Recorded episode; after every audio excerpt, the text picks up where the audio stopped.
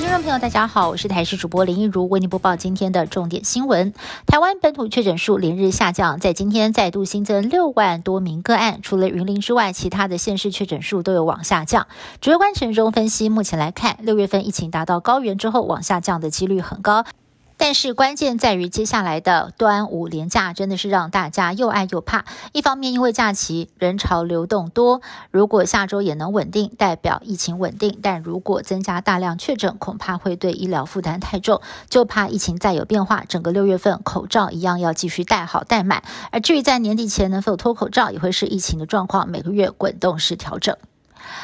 本波本土疫情爆发之后，首例儿童重症死亡。新北市两岁男童，他的父亲在今天出面还原儿子发烧送医当天的经过，要求真相。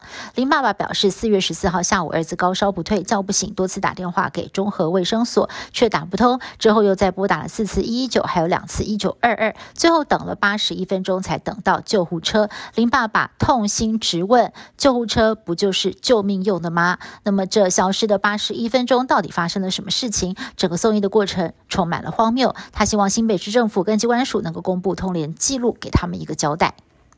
疫情延烧，医护量能备受考验。在高雄有一所医院遭到爆料，只用塑胶布隔开护理站跟病房，病人送往病房直接穿越护理站，毫无。管控原则，而院方甚至规定了病房不能够开冷气，导致大热天的患者汗如雨下，医护人员则是穿着全套的隔离衣上工，热到都快中暑了。质疑医院不是应该要变成护理人员的助力吗？怎么会变成了阻力？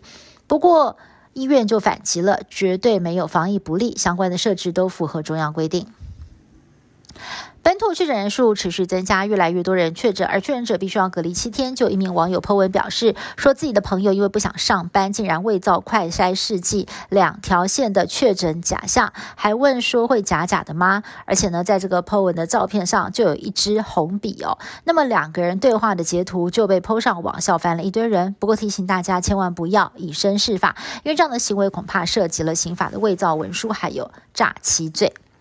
台北市长柯文哲确诊之后，在三十号正式解隔上班了。由于他还有咳嗽的症状，上午搭公车到市府上班，被市议员质疑是否有传染的风险，是否适当呢？柯宾强调自己都有戴口罩，更习惯托命上班。只是议会被询再批中央任命卫福部长陈时中当指挥官是防疫战略错误，尤其听到了 CDC 宣布将在六都设置儿童 BNT 疫苗大型接种站，柯文哲不悦的表示，要相信地方指挥官。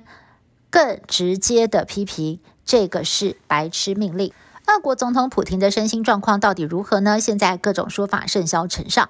英国媒体引述了英国情报高官的说法，指因普京可能已经病逝。而最近出现在镜头前的不是预录好的画面，就是派替身上场。还说普京的核心圈为了避免政变，可能掩盖普京的死讯长达几个月。另外还传出了俄方人员泄密，说普京的病重到逐渐失明，恐怕只剩下两到三年可活。不过对于这些揣测，俄国的外交部长严正否认。五月的最后一个星期一是美国阵亡将士纪念日，被许多的美国人视为夏天的开始，也是传统上的旅游旺季。尽管新冠疫情尚未完全平息，美国各地仍然出现了报复性的出游人潮，而高涨的油价成为最令游客头痛的问题。以上新闻是由台视新闻部制作，感谢您的收听。更多新闻内容，请您持续锁定台视各节新闻、台视新闻 YouTube 频道。